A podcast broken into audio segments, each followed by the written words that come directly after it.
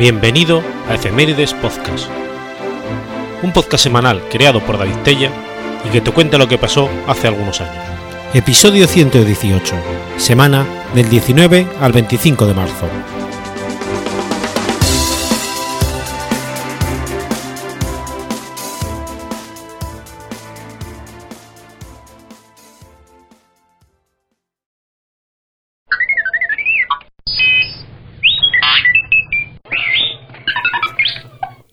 19 de marzo de 1488. Nace Johannes Magnus. Johann Magnus nació el 19 de marzo de 1488 en Linköping, Suecia, y murió el 22 de marzo de 1544 en Roma. Fue hijo de Mans Peterson y Cristina Cruz, y hermano del también escritor Olaus Magnus. Él fue el último arzobispo católico de Suecia y también teólogo, genealogista e historiador. Su nombre de nacimiento fue Jones Manson, pero fue luego reemplazado por el epíteto latino Magnus. De acuerdo a sus propias palabras, la razón de Magnus era para marcar que descendía de la vieja familia noble Stor, pero no hay verificación independiente. En realidad, escritos contemporáneos citan que tanto él como su hermano Olof pertenecían al clan Svinefeld. Magnus fue escogido por el rey Gustavo I de Suecia para llegar a ser arzobispo de Uppsala en 1523. Cuando él estaba a punto de viajar a Roma para llegar a ser ordenado, una bula papal del Papa Clemente VII fue recibida, indicando que el arzobispo previo, Gustav Trolle, que estaba en, aquel tiempo en el exilio en el exterior, se debía reintegrar. La bula papal declaró que el deponer de Trolle era ilegal. Sin embargo, Gustav Trolle fue considerado un traidor en el país, y Gustavo Vasa no lo reinstauró. En lugar de eso, ignoró la bula papal y consideró el mismo instalar a Magnus sin una aceptación papal. Pronto, sin embargo, Johannes Magnus se rebeló declarando su descontento con las enseñanzas luteranas esparcidas por Laurentius Petri y el hermano de este, Olaus Petri, bajo la supervisión del rey Gustavo Vasa. El rey entonces lo envió a Rusia como diplomático en 1526. Johannes Magnus tuvo cuidado de no volver a su casa durante ese tiempo, dándose cuenta de que él era indeseable. Gustavo Vasa designó a un nuevo arzobispo, Laurentius Petri, en 1531, y Johannes se dio cuenta que su tiempo como arzobispo había llegado. Su hermano, Olaus Magnus, había viajado mientras tanto a Roma para explicar los asuntos de Gustav Trolle al Papa. En 1533, el Papa había terminado investigando el caso de Gustav Trolle y decidió que Magnus era el sucesor más apropiado, y Magnus viajó a Roma para ser ordenado. Sin embargo, como Suecia no tomaba las órdenes de la Santa Sede, ambos hermanos se quedaron en Roma para el resto de su vida. El resto de la vida de Magnus discurrió en Venecia y en Roma, donde escribió dos trabajos históricos acerca de Suecia, que son importantes por su información histórica, pero también están llenos de cuentos que no tienen base segura. Después de la muerte de Johannes, en 1544, la línea de arzobispos consagrados por el Papa había terminado.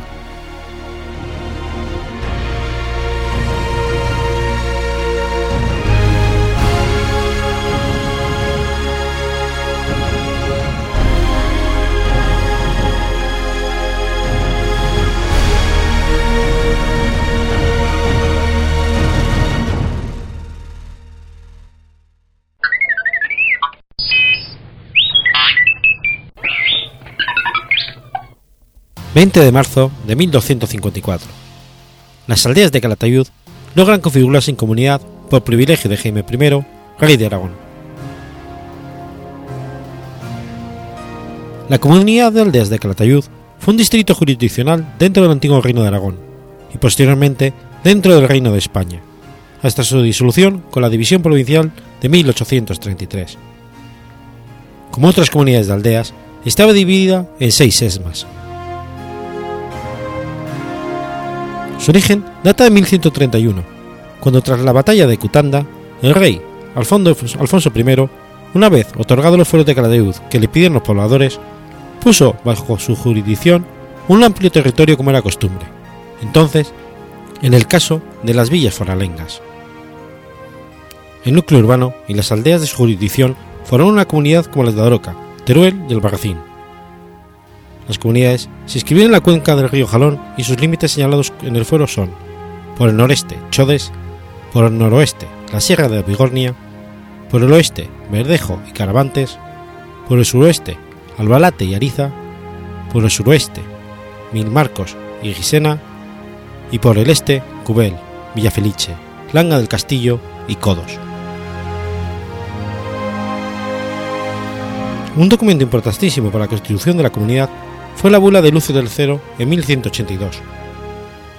Al pasar el tiempo, se plantearon conflictos entre la villa y la comunidad. En 1297 se reconoció la personalidad jurídica de las aldeas, quedando en gran medida emancipadas. Las disputas, sin embargo, continuaron hasta el siglo XVII, pero ello no significó el fin de la comunidad, que pervivió hasta las divisiones administrativas de la División Provincial de 1833. La población debió oscilar entre los 25.000 y 30.000 habitantes en los siglos XIV y XV. Las aldeas estuvieron divididas en las siguientes sesmas. La sesma del río Ibdes, con Ibdes, Unébrega, Alarba, Castejón, Acered, Cubel, Pardos, Abanto, Montederde, Zimbaya, Járaba, Yumes y Somed, esta última despoblada a finales del siglo XV. Sesma del río Giloca, que engloba los municipios de Maluenda, donde se encontraba el archivo de la comunidad de aldeas de Calatayud, Atea, Montón, Fuentes de Giloca, Melilla de Giloca, Olvés, Mochales, despoblada a finales del siglo XVII. Sesma del río Jalón, integrada por Ateca, Terrer, Castejón de las Armas, Ubierca, Alama, Paracuellos y Morata. El sesma del río Verdejo, con Verdejo, Cervera, Malanquilla, Torre la Paja, Torrijo, Moros, Vijuesca y Torralba, aunque solo aparece en una de las cuatro listas que se conservan, y Monubles, despoblado en el siglo XV, que se repartió entre Ateca y Moros. El sesma del río de la Cañada, con Paracuellos, Sabiñán, Envid, Santos, Viver, Aniñón, Villarroya y Clarés. El sesma del río Miedes, con Miedes, Mara, Ruesca, Orera, Belmonte, Villalba, Monogues, Aldehuela, Sediles, Aluenda, Frasno y Castelloncielo. Existieron ordinaciones manuscritas de la comunidad bilbilitana en el siglo XVI. Ricardo del Arco señala las ordinaciones de la comunidad de Calatayud de 1588 en el Archivo Histórico Nacional. En efecto, en la sección de diversos en comunidades se encuentra en el número de legajo 141 un manuscrito en papel con letra del siglo XVI y 22 folios, con el título siguiente: Forma y modo de proceder que han los jurados y jueces ordinarios de los lugares de las comunidades de Calatayud en las causas civiles sumarias y plenarias y ante los regidores de los ríos por apelación y otras cosas, de que han de estar advertidas y ajustadas las ordinaciones del nuevo regimiento de la dicha comunidad. Con 24 títulos regulan tanto aspectos de administración de justicia como administrativos y de buen gobierno de los pueblos de la comunidad. El regente Mancilla informa favorablemente del Consejo de Aragón para que autorice su impresión, aunque creemos que ésta no se llevó a cabo nunca. La sentencia arbitral de Felipe II revoca algunos de los puntos de las ordinaciones de las aldeas y de las comunidades. Conocemos cuatro ordinaciones impresas durante el siglo XVII correspondientes a los años 1636, 1654, 1671 y 1689. Hasta la fecha, no se encontraba en el archivo de la comunidad que estaba depositado en.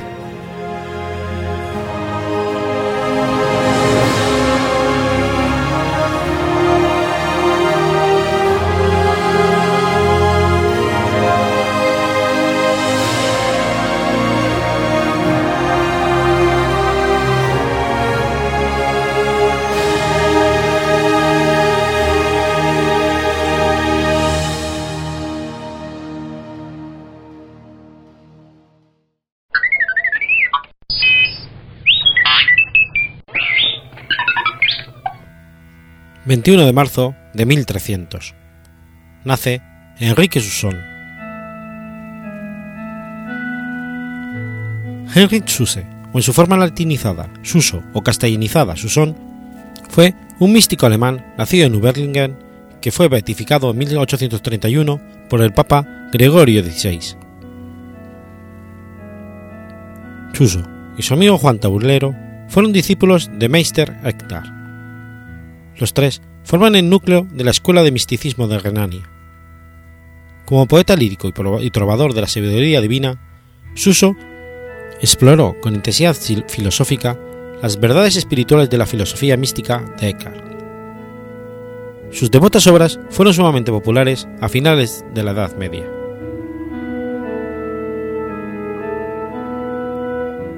Henry Suso adoptó el nombre de su madre. Su padre se llamaba Herr von Berg. En su libro, El libro de la eterna sabiduría, escrito alrededor del 1327 en Constanza, aborda los aspectos prácticos del misticismo. La última obra, que también tradujo al latín con el título El reloj de la sabiduría, ha sido considerada la mejor obra del misticismo alemán. Es el poeta del movimiento místico precoz, el Minnissagen de Gottesmain. Pero su fe es puramente medieval, inspirada por el romanticismo de la época de la caballería, el individualismo, la introspección filosófica y las tendencias anticatólicas que hicieron este movimiento místico en sus últimas manifestaciones tan importantes y precursoras de la Reforma que están ausentes en sus. Su padre pertenecía a la noble familia de los Berg y su madre una santa mujer de quien tomó el apellido a las familias de Sus. En 1308, a la edad de 13 años, entró en el convento dominico de Constanza, donde realizó sus estudios preparatorios, filosóficos y teológicos hasta 1322. En 1324 a 1327 hizo un curso complementario de teología en los Studien Generale Dominico de Colonia, donde se sentaba a los pies de Eckhart von Holtmann, maestro, y probablemente junto a Taulero, ambos renombrados místicos. Al morir el maestro en 1328, fueron condenadas por Juan XXII 26 de sus tesis entresacadas y descontextualizadas con la mala intención por sus enemigos. Suso defendía su ortodoxia escribiendo el libro de la verdad. Las consecuencias fueron inmediatas. Fue convocado al capítulo general de 1330 acusado de herejía, aunque no se le condenó. De regreso a Constanza, fue destinado a la sala de lectura, de la cual, al parecer, fue trasladado en algún momento entre el 1329 y 1334. En ese año comenzó su labor apostólica. Fue admirado como predicador y escuchado en ciudades y pueblos de Saubia, Suiza, Alsacia y los Países Bajos. Sin embargo, su apostolado no fue entre las masas, sino más bien entre los individuos de todas las clases que eran atraídos hacia él por su singular y atractiva personalidad, para quienes se convertía en director espiritual de sus vidas. Se convirtió en el primero, entre los amigos de Dios, en la labor de restaurar la observancia religiosa de los claustros. Su influencia fue especialmente marcada en muchos conventos femeninos, en especial en el convento dominico de Caterinthal, una famosa escuela de misticismo durante los siglos XIII y XIV, y en el de Tosch, donde vivía la mística Elsbeth Stagel, que tradujo del latín al alemán algunas de sus obras, recopiló y preservó la mayoría de sus cartas y esbozó la historia de su vida la cual él mismo desarrollaría y publicaría posteriormente con el título Vita.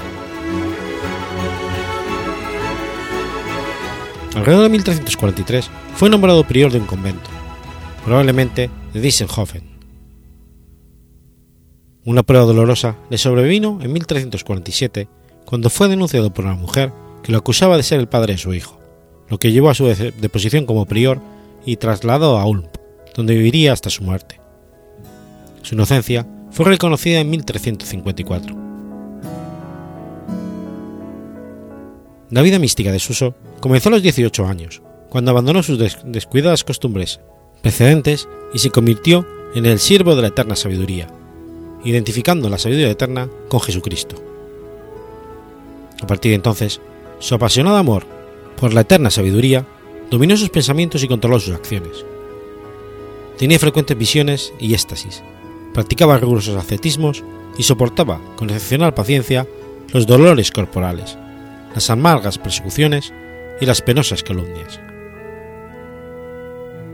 Se ha dicho a menudo, incorrectamente, que fundó una sociedad entre los amigos de Dios a la cual llamó la Hermandad de la Eterna Sabiduría. La así llamada Regla de la Hermandad de la Eterna Sabiduría no es sino una traducción libre de un capítulo de su, de Orologium Sapientae, y no hizo su aparición hasta finales del siglo XV. El primer escrito de Suso fue El Libro de la Verdad, que publicó cuando era estudiante en Colonia. La finalidad del escrito fue exponer la doctrina de Eckhart, diferenciándola de la de los hermanos del espíritu libre y de las enseñanzas panteístas de los vegardos.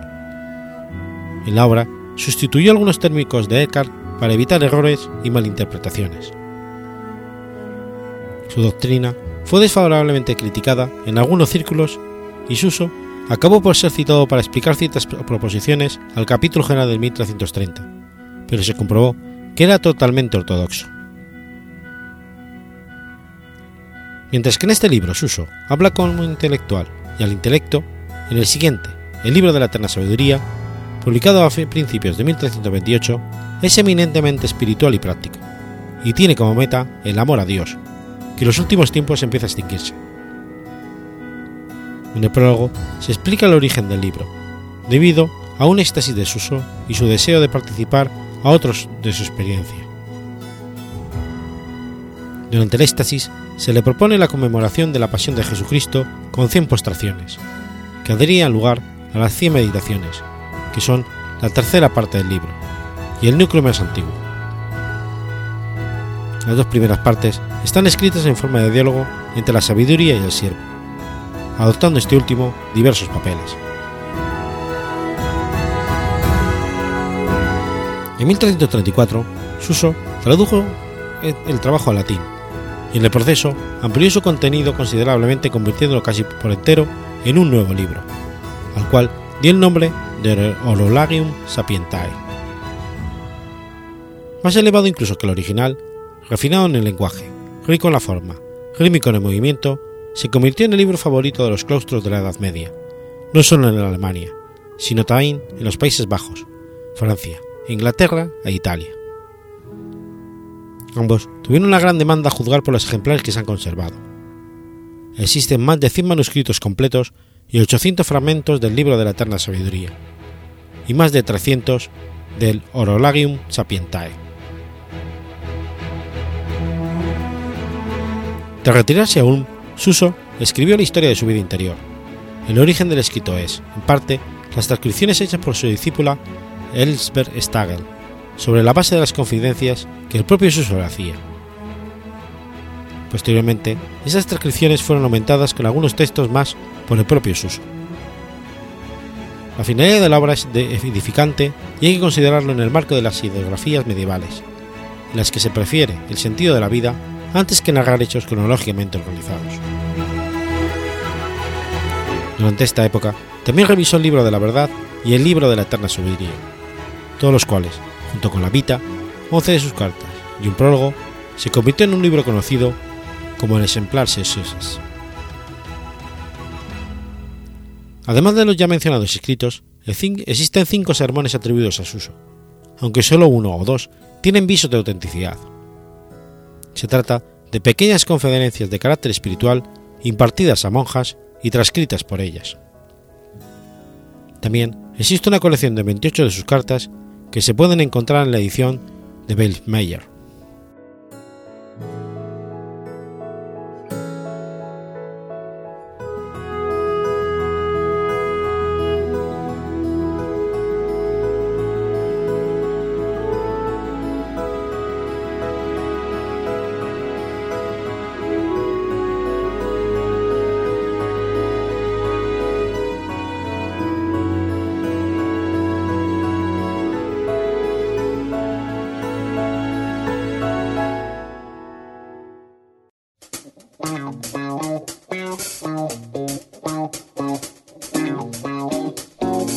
¿Conoces la Asociación de Escuchas de Podcasting?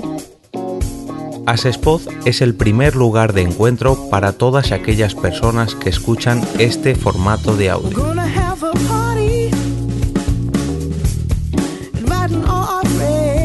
Compartimos, comentamos y escuchamos una gran cantidad de podcasts, pero seguro que no los conocemos todos. Nos falta este que estás escuchando ahora mismo.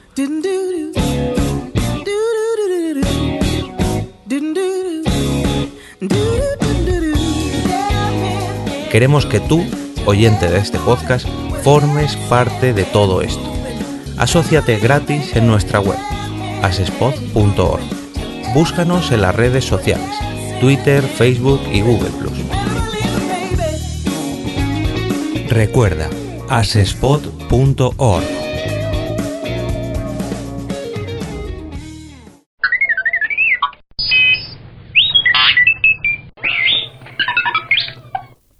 22 de marzo de 1901. Nace Francisco Íñiguez. Francisco Íñiguez Almech fue un arquitecto español, especializado en la restauración de la arquitectura antigua, entre cuya labor destaca la del Palacio de la Aljafería, que lo ocupó desde 1947 hasta su fallecimiento. Nació en el Observatorio Astronómico de Madrid, donde trabajaba su padre de origen riojano, Francisco Íñiguez e Íñiguez, reputado científico, catedrático de astronomía y descendiente noble del solar de Valdeosera. Su madre fue María del Pilar Almech, dama zaragozana. Educado en primera instancia por su familia, termina sus estudios de bachillerato en el Instituto de San Isidro en Madrid en 1917 y obtiene el título de arquitecto en 1925. Tres años después de obtener su título de arquitecto, se casa en Madrid con Pilar Herrero Serra, en la iglesia de San Sebastián Mártir, que también fue restaurada por él. Su vocación se dirigió a la conservación y restauración de monumentos arquitectónicos, y en 1931 se le adjudicó el proyecto de reforma del Casino Mercantil de Zaragoza, y desde ese mismo año impartió clases como profesor auxiliar en la Escuela Superior de Arquitectura de Madrid. En 1935 se presenta la Cátedra de Teoría del Arte y Composición de Edificios, y aunque el inicio de la Guerra Civil superó esta oposición, la siguió ejerciendo como profesor interino, incorporándose en 1940 y obteniendo la plaza por fin en 1943.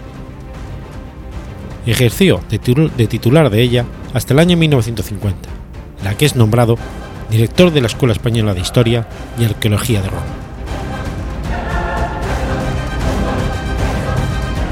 En 1947 inicia su labor de restauración del Palacio de la Jafería de Zaragoza. En el 58 regresa a Madrid para reincorporarse a su actividad docente, como profesor de Historia de la Arquitectura. En 1965 obtuvo el premio Ricardo Magdalena por las obras de restauración de la Jafería y en el 80 la Real Academia de Nobles y Bellas Artes de San Luis de Zaragoza le nombró académico de honor por toda una vida de dedicación a la restauración del patrimonio arquitectónico. En 1971 se jubila como catedrático de la universidad y edita su obra de arte medieval navarro en cinco tomos ilustrados. En 1981 se le diagnostica un cáncer, por lo que es ingresado en la Clínica Universitaria de Pamplona, donde falleció al año siguiente.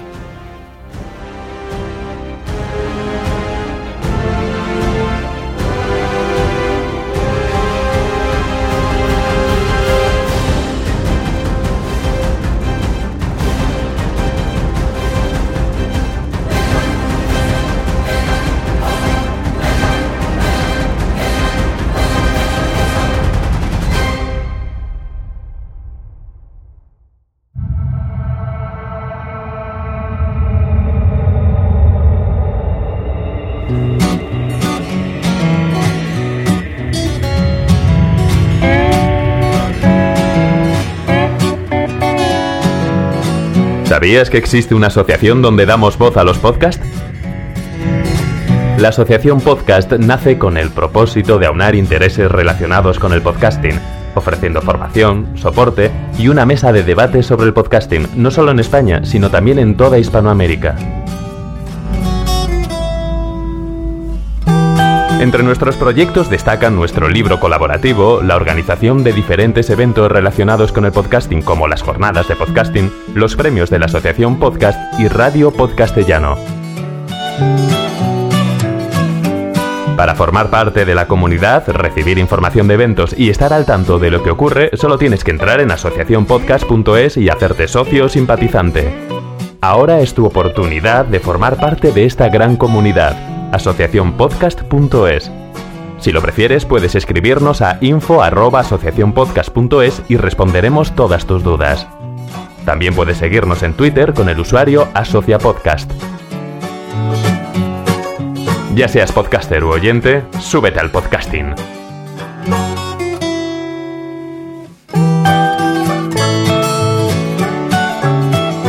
Gracias, de nada.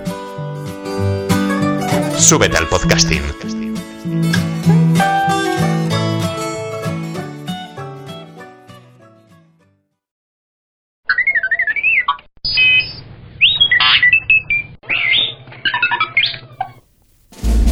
...23 de marzo de 1912... ...nace Werner von Braun. Werner Magnus Maximilian Friedrich von Braun fue un ingeniero mecánico y aeroespacial alemán, nacionalizado estadounidense en 1955 con el fin de ser integrado en la NASA. Está considerado como uno de los más importantes diseñadores de cohetes del siglo XX y fue el jefe de diseño del cohete V2, así como del, del cohete Saturno V que llevó al hombre a la Luna. Von Braun es un personaje muy controvertido, que dedicó su vida al desarrollo de los cohetes para la conquista del espacio, aunque tuviese que ofrecerlos como armas para su desarrollo, cosa que dudó en hacer, como comentó sus allegados en sus últimos años. Estas declaraciones pueden verse en una entrevista de, de Ernest Stullinger para un documental sobre Werner. Su padre fue el barón Magnus Maximilian von Braun, un noble alemán, y su madre, la baronesa Emmy von Kinston. Desde pequeño, Braun se enamoró de la posibilidad de la exploración espacial a través de las novelas de Julio Verne y H.G. Wells, y también a través de los trabajos científicos de Hermann Oberth, cuyo estudio clásico, al espacio en cohete, alentó a Braun a estudiar cálculo y trigonometría para comprender la física de la cohetería. El día de su confirmación en la iglesia luterana, su madre, aficionada a la astronomía, le regaló un telescopio. Rápidamente, agotó la capacidad del telescopio y convenció a algunos compañeros del colegio para que le ayudaran a construir un observatorio astronómico con piezas de un coche viejo. En sus años de adolescente, von Braun, interesado en los vuelos espaciales, se unió a la sociedad de cohetes alemana Bering für Raumstaffel en 1929 en 1932 se graduó en Ingeniería Mecánica en el Instituto Politécnico de Berlín y dos años más tarde obtuvo su doctorado en Física por la Universidad de Berlín. En su búsqueda por desarrollar grandes cohetes, se enroló en el ejército alemán para desarrollar misiles balísticos antes de la llegada de Adolf Hitler al poder en 1933, y fue posteriormente adscrito a las SS en 1940. Como ya dejó su mano derecha, Ernest Stullinger en una entrevista, a Von Braun le costó aceptar la oferta de enrolarse en las SS. Mientras realizaba su trabajo para el ejército, Von Braun obtuvo un doctorado en Ingeniería Aeroespacial el 27 de julio de 1934.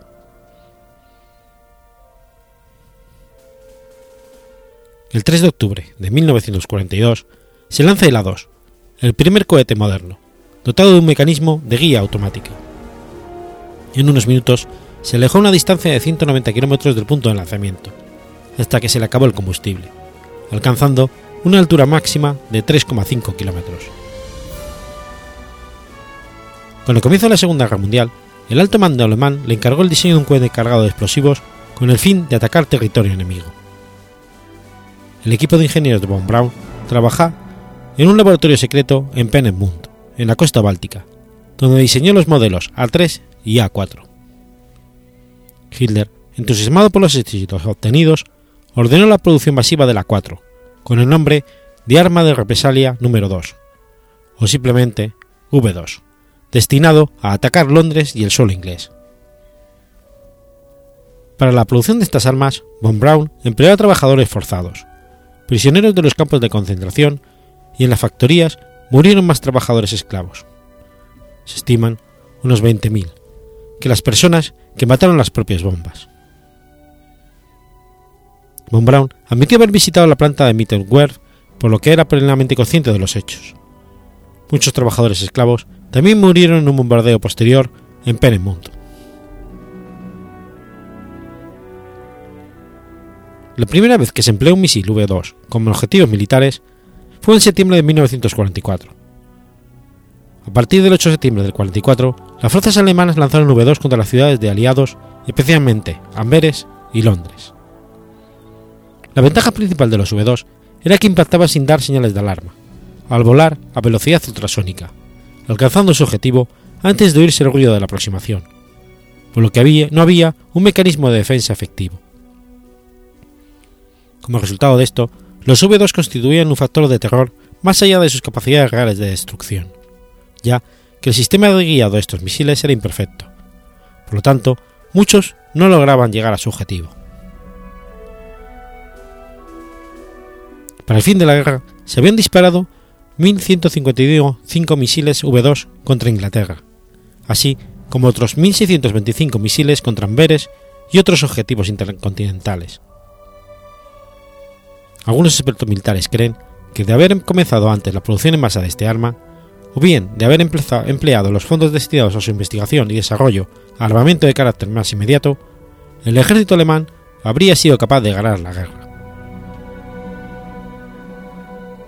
A pesar de su colaboración con el ejército alemán, von Braun tuvo problemas con la Gestapo al confirmar públicamente que le había importado muy poco el objetivo de Hitler.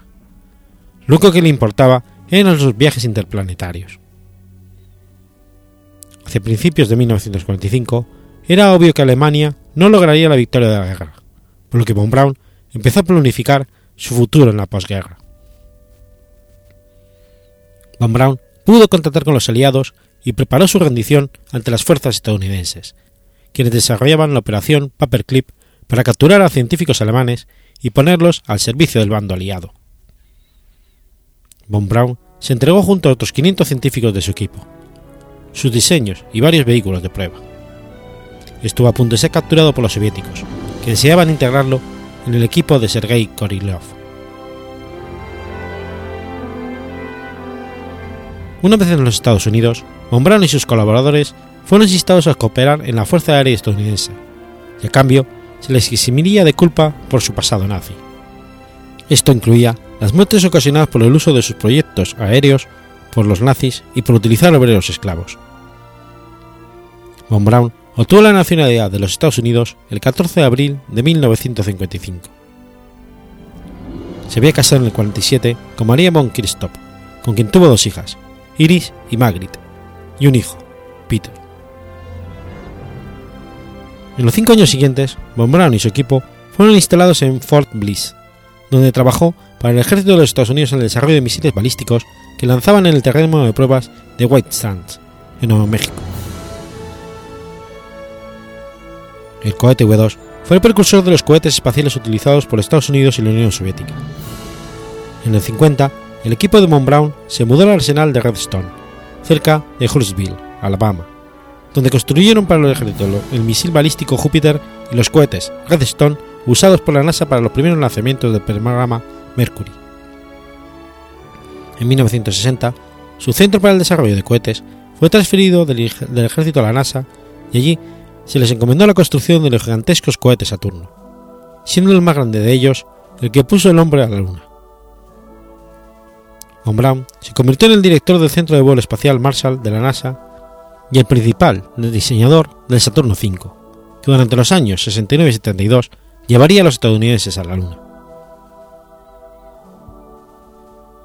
En la década de los 50, Von Braun ya era conocido en los Estados Unidos y actuaba como portavoz de la exploración nacional de ese país.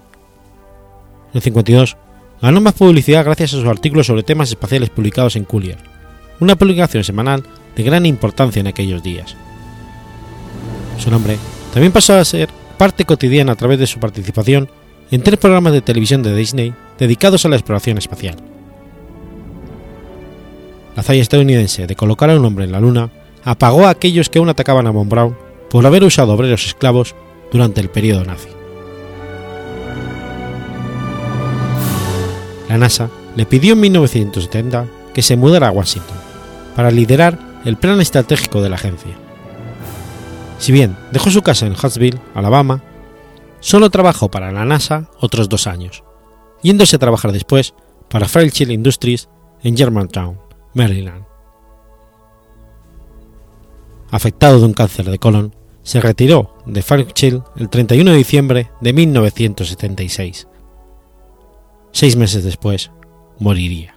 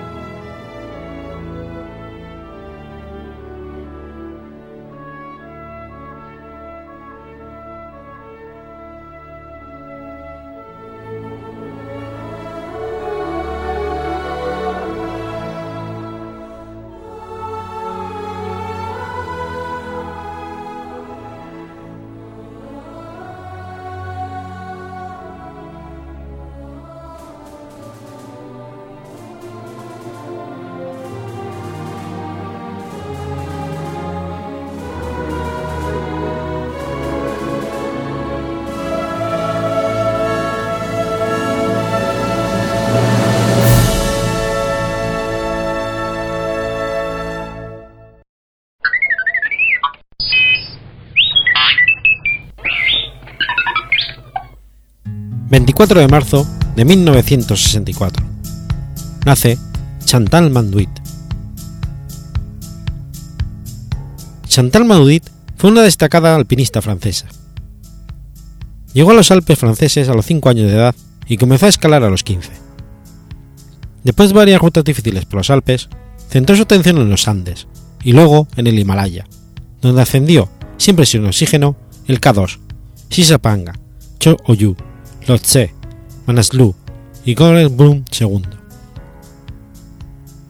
Su prometedora carrera como escaladora se detuvo en seco por una avalancha en el Durahlari el 13 de mayo de 1998, que la mató, a ella y a su compañero serpa Ann Sering, mientras dormían en su tienda. En honor de su generosidad, sus amigos y familia crearon una fundación para ayudar a los niños nepaleses necesitados especialmente con la escuela, la asociación Chantal Manduit Namaste.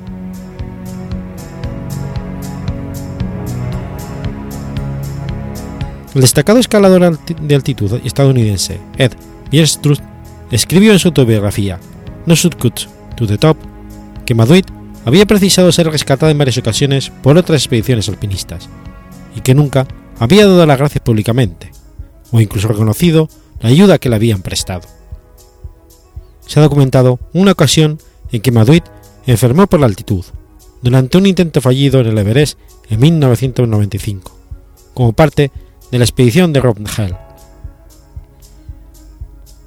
Ningún otro autor ha hecho acusaciones semejantes de fracaso en la altitud o de ser desagradecida contra Maduit en este u otros ascensos.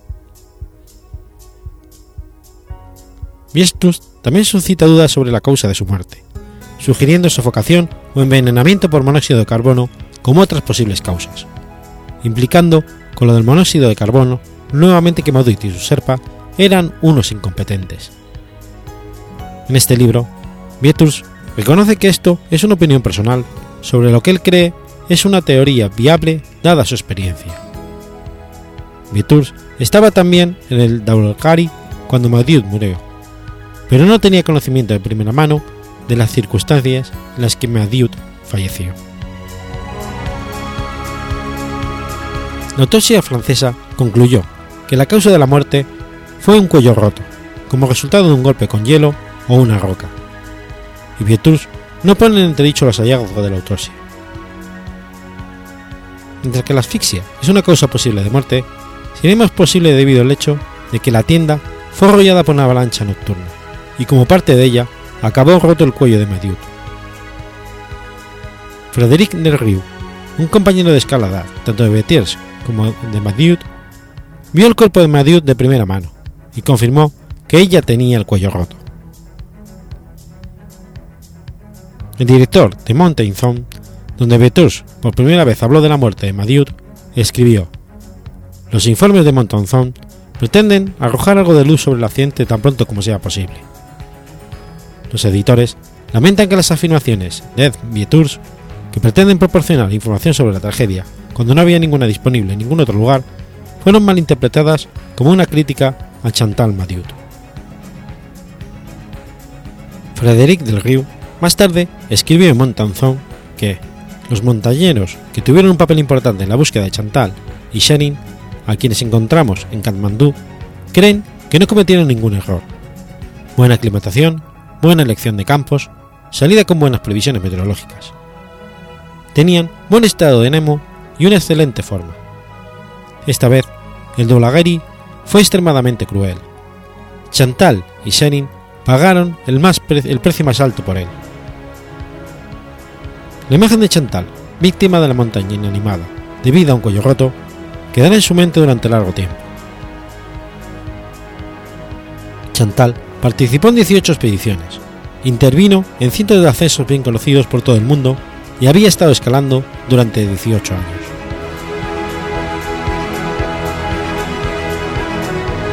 Chantal quedó cautivada por la belleza del mundo y lo buscaba en todo el mundo, todos los días. Hasta entonces se expresó en el reino que ella misma se había creado. Era sinceramente feliz allí, en perfecta armonía con la naturaleza y extremadamente cómoda, que por supuesto suscitó algo de celos. Ella también sabía cómo buscar y anticipar el peligro para evitarlo.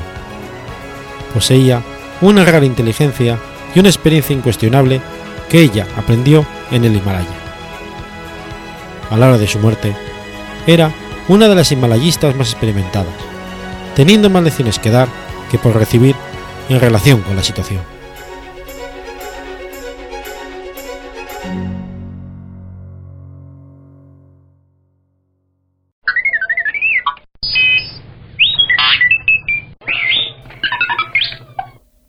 ...25 de marzo de 1252... ...nace Conradino de Hohenstaufen.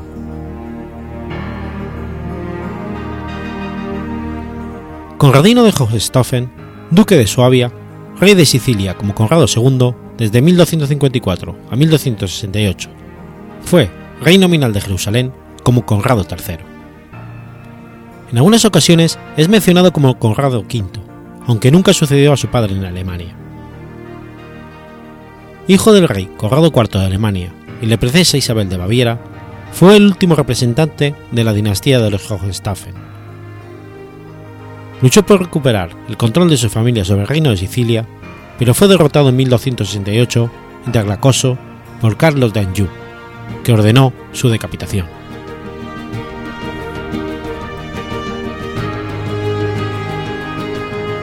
A la muerte de su padre, Conrado IV, en 1254, su heredero, Conradino, de solo dos años, permaneció en Alemania bajo la tutela del duque Luis II de Alta Baviera, mientras sus reinos de Jerusalén y Sicilia eran gobernados a través de regentes.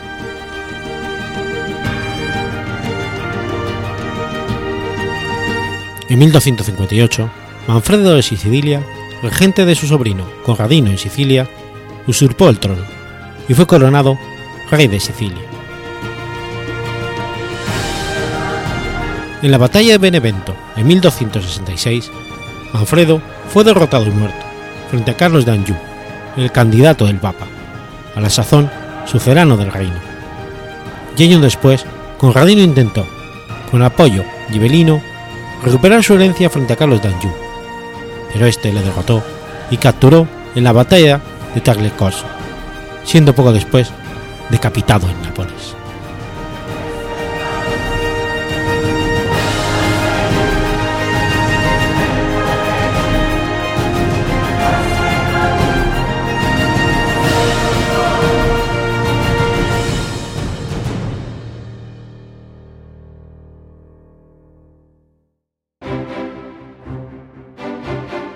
Has escuchado Efemérides Podcast. Si quieres ponerte en contacto conmigo, puedes hacerlo por Twitter a la cuenta arroba efemeridespod o mi cuenta personal, arroba telladavid, o por correo electrónico a la dirección efemeridespod arroba gmail.com. También puedes visitar la página web efemeridespodcast.es. Y recuerda que puedes suscribirte por iTunes y por iBox, y tienes un episodio nuevo cada lunes.